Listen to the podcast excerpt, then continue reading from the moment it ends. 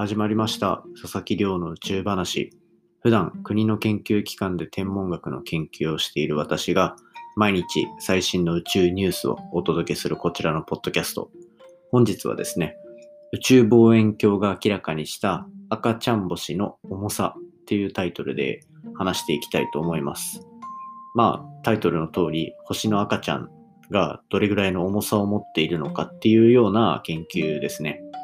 で、なんかこう、最近このポッドキャストでも星の進化みたいなところ結構注目して話させていただいているんですけど、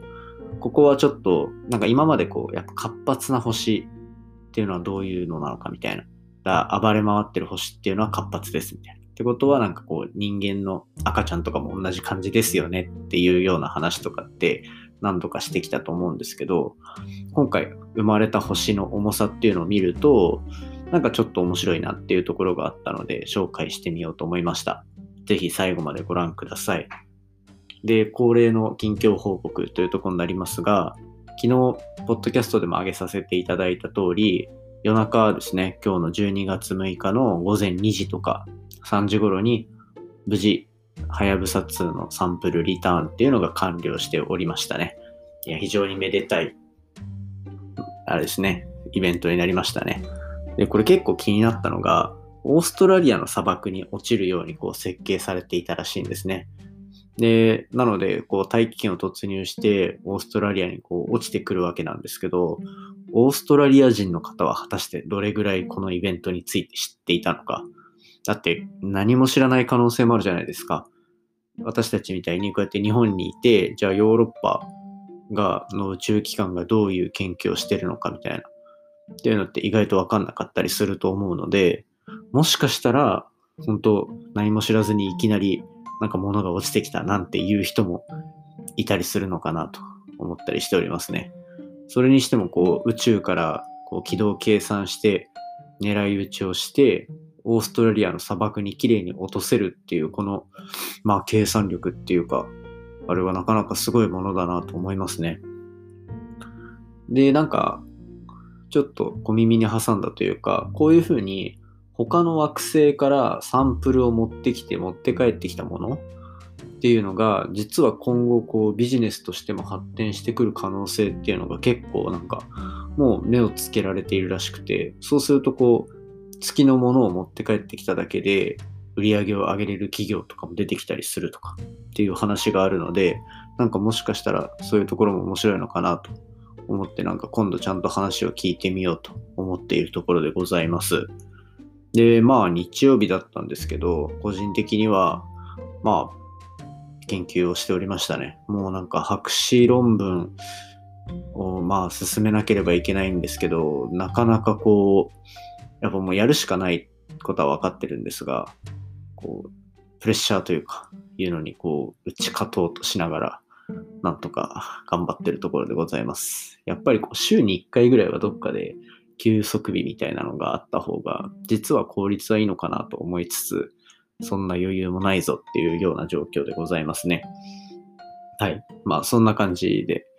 今日は研究をしておりました。ということで、じゃあ早速本題に入っていきましょうか。今日は宇宙望遠鏡が明らかにした赤ちゃん星の重さっていうところですね。で、今回紹介するのは、3つの星が近くにある状態の、えっと、若い星ですね。なんか太陽って1個だから、恒星ってもともと1個でこう存在してるんじゃないかっていうイメージがあると思うんですが、宇宙の中には2個、3個、なんなら4個とか一緒にこうぐるぐる回ってるお互いの重力に引き合わ引き引かれながらぐるぐる回ってる星とかっていうのが結構あるんですね。で今回は同じ場所で発生した3つの星でそいつらが一緒にぐるぐる回ってるっていうようなところを紹介したいと思います。で今回の観測は2015年から2019年の4年間観測してあげた時のデータでで、使われたのが2018年に打ち上げられた星の距離を観測するのに特化したガイア衛星と、まあ他の衛星っていう感じになるんですね。このガイア衛星っていうのが非常に優秀ででして、まあ星の本当に小さいズレとかまで見ることができるんですよ。それでこう精密な距離とかを測ったりだとか、あとはまあ星の大きさとかっていうのもしっかりと決めてくれるっていう非常に優秀な衛星になりますね。で、今回この観測機によってまず距離が分かったと。で、その距離が469光年先。めちゃめちゃ遠いですよね。469光年ですから、なんかこう、星の赤ちゃんだぞとか言ってるけど、そもそも469年前の状態だしな、みたいな。もう赤ちゃんって言うのかな、みたいなところは若干ありつつ、まあそのぐらい遠い星ですと。で、今回その3つの重さっていうところも測ってあげると、1個、2つがですね、その2つがだいたい太陽の2倍ぐらい。で、もう1個の星が太陽の半分ぐらいっていうような感じで結構アンバランスな重さの組み合わせなんですね。で、これどういうことかっていうと、なんか同じタイミングで、しかも星っていうのは何度か話してる通り、宇宙に固まってるこの塵とかガスの中でできるんですね。で、生まれたばかりで、なおかつ近くにいるということは、同じ塵の中でできたわけなんですよ。で、そうすると、なんか、例えばこれが人間の場合だと、双子生まれた時っていうのは、その双子結構こう似た者同士で、大きさとかも同じで、重さも同じでみたいなイメージが結構あるんですけど、そうではなくて、星の場合は、その塵とかガスっていうのを、いわゆるその材料として星を作っていくので、あの、限りある資源をお互いに取り合うみたいなイメージになってきてしまうわけですよ。つまり、こう、大きい星と重い星と軽い星が存在するってことは、もう軽い星の方は、その重い星に塵とかを全部剥ぎ取られてしまって、なかなかこう大きく、うまく大きくなれずに育ってしまったという結構不憫な星なんですよね。なので、まあそんな感じでこう重さのバランスが崩れてるっていうところが観測的にしっかりと明らかになったっていうところが、まあ、今回の研究では結構注目なのかなと。で、で、まだやっぱりこう生まれたばっかりの星なので、周りにその塵とかガスとかっていうのをまといながら動いてるんですね。で、そうすると、この一緒に生まれた3つの星がお互い回ってる間に近づいたり遠ざかったりするんですけど、近づいた時にそのガス同士とかがぶつかってすごい光を放つっていうタイミングがそろそろやってくると。で、今回の研究ではそれがだいたい2023年にやってきそうだぞっていうところで、まあ2023年そういうイベントがあった時にまた新しくなんか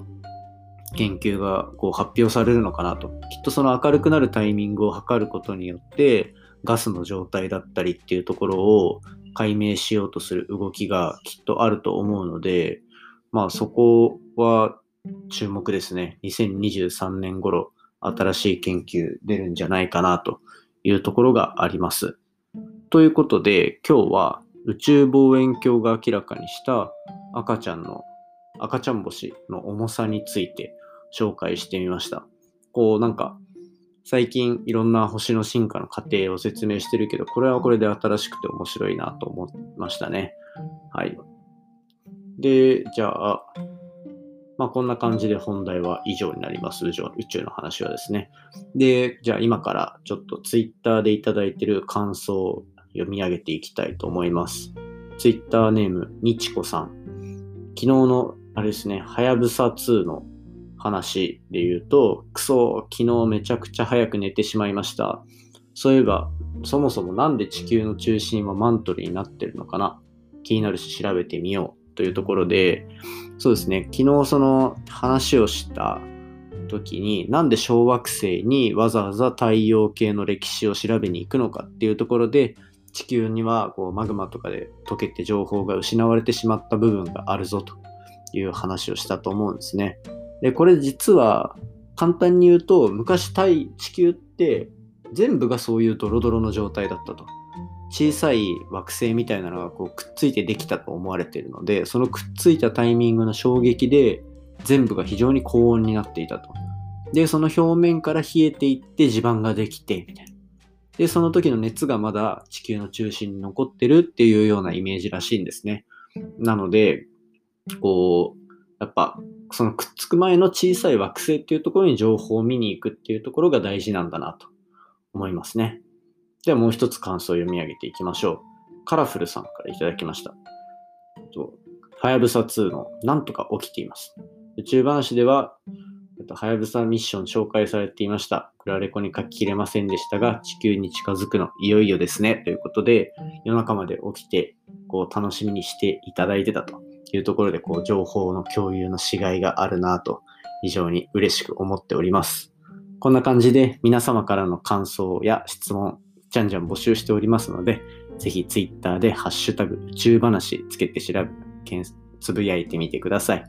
ハッシュタグ宇宙話、宇宙が漢字で、話がひらがなになっております。それではじゃあ今日はこの辺にしていきたいと思います。また明日お会いしましょう。さようなら。